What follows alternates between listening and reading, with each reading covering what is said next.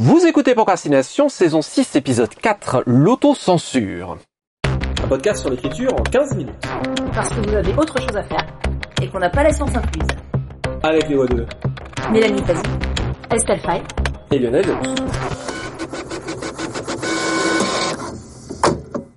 C'est une crainte parfois qu'on voit euh, de la part de jeunes auteurs et autrices, et euh, je vais euh, confier sans aucun problème que je l'ai eu jadis, une crainte fréquente qui est de se dire oh là là, est-ce que je ne risque pas d'être reconnu dans mes textes, d'être mise à nu si jamais je mets des choses qui sont trop personnelles Est-ce qu'on ne va pas me voir alors que peut-être derrière ça, j'aimerais peut-être finalement quelque part vouloir me cacher derrière la fiction, en tout cas qu'on ne me voit pas.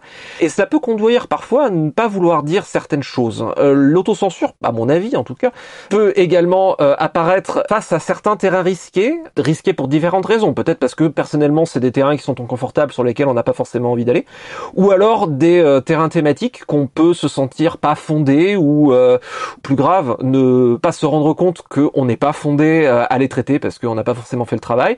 Ça peut conduire à éviter certaines zones, mais en gros on pourrait dire que l'autocensure consiste à éviter pour diverses raisons, par exemple celle-ci, certains domaines d'une histoire alors que dans l'absolu, si tant est que l'absolu existe en littérature, peut-être l'histoire euh, aurait été amenée à s'y mettre. Alors, Mélanie, euh, comme tu as euh, écrit récemment deux essais, je pense que la crainte de pas être reconnue dans les textes, là, enfin, t'es largement au-dessus maintenant. Bah maintenant oui, mais par contre c'est un sujet que j'ai très longtemps ren- rencontré et j'en parle d'ailleurs dans mon essai Nous qui n'existons pas, qui est que en gros j'ai eu un, questionnement d'identité un peu compliqué qui m'a amené à comprendre que j'étais notamment asexuelle et quelque chose qui n'est pas très connu, qui en tout cas n'était pas connu à l'époque. Et j'ai grandi avec cette impression d'être anormal et d'avoir peur que ça se voit dans l'écriture. Donc euh, là maintenant je suis à un stade où j'ai tellement mis de choses personnelles dans, dans mes écrits que limite même pas peur, même pas mal. Mais pendant très longtemps, j'ai j'ai vraiment bataillé avec ce truc de bon, il va falloir que je m'oblige à tirer mes textes un petit peu vers euh, mettre mes personnages en couple, parler de sexualité, mentionner, faire comme si tout était euh, normal pour ne pas montrer que moi je me sentais anormal. Et je pense que ça a donné euh, ça donné des maladresses dans certains textes. Je pense qu'il y a certains textes auxquels ça donné une étrangeté, mais parce que j'écris déjà du fantastique qui peut tirer vers euh, vers quelque chose où une forme de trouble peut finalement enrichir l'expérience du texte. Mais euh, oui, ça c'est quelque chose que vraiment j'ai connu et à des endroits peut-être un peu euh, inhabituels. Alors paradoxalement, j'ai toujours eu une approche assez, euh, une recherche d'une sincérité extrême dans l'écriture. Du coup, j'ai, je comprends tout en ayant du mal à comprendre. C'est, c'est un peu particulier. Donc du coup, t'allais contre, euh, on va dire, ton intuition au sens le plus large possible. Tu le faisais parce que tu te disais, il faut pas qu'on voit euh, la différence que tu ressens par rapport à toi. Euh, C'était vraiment une question de cacher la chose. Ou tu le faisais parce que tu t'es dit bon zut il faut que je le fasse parce que c'est ce qu'on attend de moi. Je dis ça parce que personnellement j'aurais tendance à, à- à être du côté de l'histoire et de me dire ah zut il faut que je fasse tel truc parce que c'est l'histoire mais je vais pas être à l'aise. Bah, c'est plutôt que j'ai des automatismes qui est que mes personnages, si je m'écoutais, me ressemblaient. Donc personnages pas en couple, euh, on finissait par me dire que c'était pas crédible à plusieurs reprises. Il y a eu une part de au secours ça va se voir et je dois je dois le cacher. Et il y a aussi qu'au bout d'un moment on me disait que des choses n'étaient pas crédibles, mais y compris sur d'autres sujets. On m'a dit que certains sujets dans mes textes euh, n'étaient pas crédibles alors que j'ai compris avec le recul que je m'étais inspiré de choses existantes. Donc de temps en temps, si on met quelque chose d'un peu inhabituel et qui sort de la représentation que vont avoir les gens, ils viennent vous dire que oui, mais non, c'est euh, dans la vraie vie, ça se passe pas comme ça. Donc c'est un peu tiraillé entre une peur personnelle qui effectivement relevait de l'autocensure. C'est bon, il faudrait, ce serait bien quand même que mes personnages soient en couple de temps en temps parce que dans la vraie vie c'est comme ça, en schématisant. Et euh, un petit peu ras-le-bol qu'on vienne me dire bon, il y a des, non ça, ça, ça se peut pas, ça, ça, ça marche pas comme ça. Donc au bout d'un moment, je finalement je sors le lecteur du texte à mon insu parce que je le présente face à quelque chose qui va lui paraître peu crédible alors que ça reflète une réalité existante. Et là, on, on- ça nous éloigne un peu du thème de l'autocensure. On, arrive sur la, la- la plausibilité, mais C'est un grand classique, ça, où des choses qui sont arrivées, les gens vous disent que c'est pas vraisemblable et ça arrive pas. On en avait parlé dans, dans les questions de vraisemblance historique et par exemple la place des femmes dans l'histoire. Et à côté de ça, euh, il y a des choses les gens croient parce que c'est devenu une représentation populaire alors que ça n'a pas eu lieu du tout. C'est un peu toujours la, difficulté avec les codes, mais du coup pour répondre à, justement à cette question de euh, d'être ou de pas être dans le texte, du coup tu as décidé d'écrire des essais comme ça, c'était dit une bonne fois pour toutes, et euh, du coup euh, tu pouvais écrire ce que tu voulais en fiction et on arrêtait de t'embêter. ah bah, j'écris plus de fiction. Ça s'est arrêté, ça s'est changé en non-fiction. Mais c'est vrai que j'ai une libération dans la non-fiction qui est que. Mais après, ça n'a- rien à voir. J'écris pour faire connaître des sujets mal connus. Donc forcément, là, je vais vraiment vers les choses telles qu'elles sont. Mais c'est vrai que j'ai une libération, euh, à la fois parce que j'ai compris que, en gros, que ce que ma façon de fonctionner est valide. En fait, bon, ça, ça a mis du temps. J'ai presque un regret finalement de pas avoir euh, écrit les textes comme je les sentais, parce que j'aurais mis en scène des réalités qui sont pas montrées. Mais la non-fiction me libère dans le sens où je peux y dire les choses exactement telles qu'elles sont, sans me soucier que les gens se demandent si c'est plausible. Parce que vraiment, cette question de la plausibilité, finalement, il y a des endroits où elle, euh, c'est paradoxal, on peut s'auto-censurer pour des questions de plausibilité. Parce qu'on va se dire, non, les gens vont pas y croire. Au bout d'un moment, les gens n'y croient pas. J'ai l'impression que j'emmène le sujet, mais à des kilomètres de là où il est parti. Mais c'est un des, je pense que c'est un sujet moins fréquent que la peur de se dévoiler, effectivement, qui, euh, qui est une peur que j'ai rencontrée chez pas mal de gens, ça. Sur la peur de se dévoiler, moi, je sais pas vous, mais un truc que j'ai reconnu, que j'ai fini par voir assez vite, c'est pour ça que cette peur a complètement disparu, c'est que vraiment, en fait, les gens nous voient pas. les gens voient pas où on est dans la fiction, je trouve. Moi, il y a que les très très proches qui peuvent me reconnaître. Le vaste monde, il sait pas si on est juste en train de raconter euh, l'histoire et si on fait euh, évidemment un peu gaffe à pas mettre de Marissou, euh, c'est-à-dire de personnages qui sont des reflets à peine voilés de l'auteur ou de l'autrice qui sont tout parfaits, tout géniaux. Enfin, grosso modo, ça va quoi. Euh, déjà, enfin tout ça est enfoui sous tellement de strates de sens et tout. Moi, ce qui est un truc qui est assez rigolo, c'est qu'en général, les gens qui voilà, qui, qui, me, me, posent des questions et me parlent sur mes bouquins, en général, me voient jamais parce qu'en général, déjà, de toute façon, moi, je suis plus dans mes personnages féminins. Donc déjà de base, les gens inconsciemment s'imaginent il est dans ses personnages masculins. Bah il se trouve que pas vraiment en fait. Euh, mes personnages féminins sont beaucoup plus proches de moi. Donc, euh, je pense que c'est une crainte qu'on peut assez vite euh, apaiser, qui est que non, les gens nous voient pas quoi. Les gens croient nous voir, ou mais on est on est jamais là où ils pensent, je pense. Alors j'ai deux choses à répondre à ça. La première, c'est que dans mon expérience, les gens sentent qu'il y a quelque chose, mais ils savent pas nécessairement où. Oui, exactement. On m'a dit plusieurs fois ce texte-là, je sens qu'il y a un truc personnel, mais j'arrive pas à mettre le doigt sur je pense qu'il y a quand même quelque chose qui, euh, quand on quand on n'est pas dans les clous de, la plausibilité telle qu'elle est attendue exactement, parce qu'on a été chercher plus loin, quelque chose se sent. Et je me suis rendu compte avec l'expérience, et euh, j'ai lu une phrase un jour que j'ai peut-être déjà citée dans le podcast parce qu'elle m'a marqué, qui est en général la chose qu'on cherche le plus fort à cacher dans l'écriture, c'est finalement celle qui va nous donner une personnalité. Et je pense que un des intérêts de ne pas hésiter à se montrer, c'est que finalement, c'est ça qui fait que je vais pas écrire euh, sur le même thème le même texte que, que l'un ou l'autre de vous deux. C'est euh, il y a un intérêt à aller dans le personnel.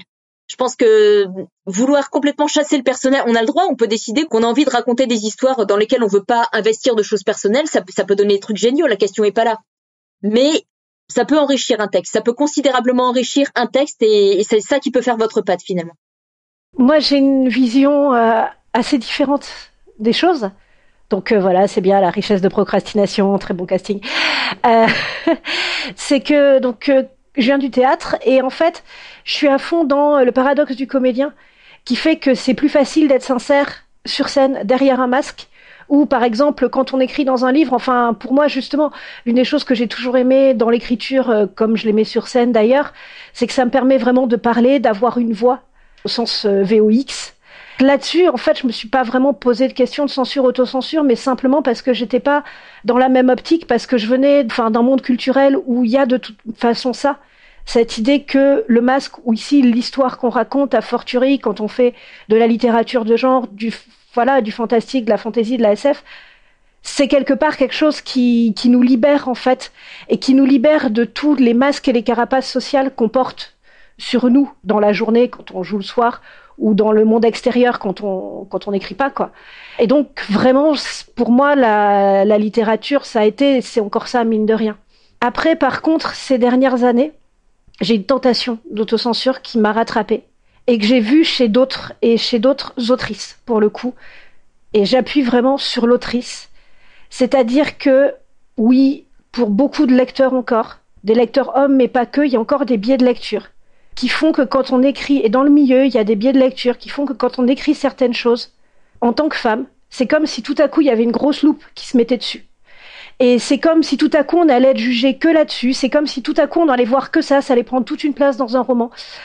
Et euh, quand on écrit par exemple des relations sentimentales ou même deux personnes qui s'étreignent vaguement, même si elles s'aiment pas, même si n'importe quoi, là tout de suite on va avoir ah c'est une femme, elle écrit de la romance, ce n'est pas sérieux.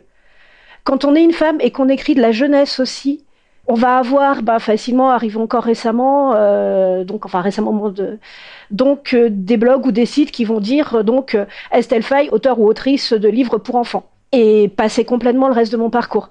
alors que des auteurs hommes qui écrivent de l'adulte et de la jeunesse vont avoir zéro souci à être crédibles en tant qu'auteur adulte. Donc oui, il y a des moments, franchement, je me suis dit, mais à un moment, est-ce que je vais pas écrire comme un mec entre guillemets, c'est-à-dire comme euh, une vision cliché de mec. Et le pire, c'est que les mecs écrivent même pas comme ça. Mais après tout, bah oui, je peux objectivement faire une histoire qu'avec des grosses scènes de bataille violente et hyper gore et enlever absolument tout sentiment de cette histoire. Franchement, je peux le faire quoi.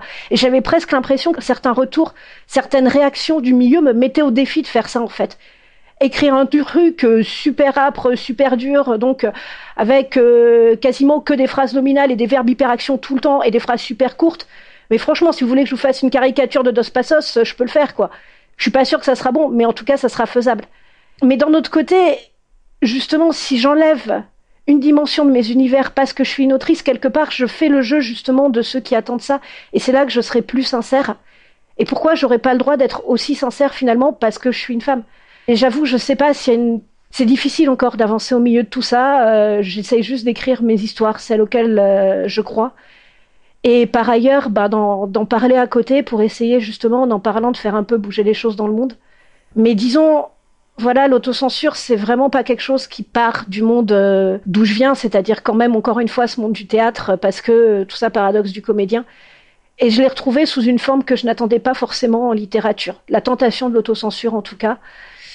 Et je sais pas, peut-être qu'un jour j'y céderai parce que ce sera plus facile, parce qu'un jour, euh, on peut aussi euh, en avoir un peu par moment être fatigué de, lutter contre toujours les mêmes moulins à vent. Donc, euh, et je comprends tellement ceux qui sont fatigués aussi, quoi.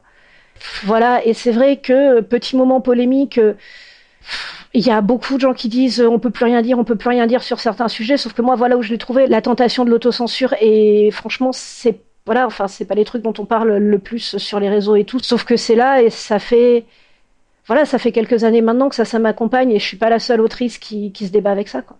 Je veux dire, les autrices qui écrivent sous pseudo aussi des livres dont elles savent très bien que ça écornerait leur image euh, d'autrice par ailleurs, parce que peut-être trop truc de fille, parce que trop ceci, parce que trop cela. Voilà, c'est des choses aussi, c'est des conseils qu'on m'a donnés par moment d'écrire certaines choses sous pseudo aussi. Pareil, pourquoi est-ce qu'en tant que femme, on n'aurait pas le droit de tout assumer comme un homme? Je sais pas. Voilà, je sais pas trop me situer par rapport à ça.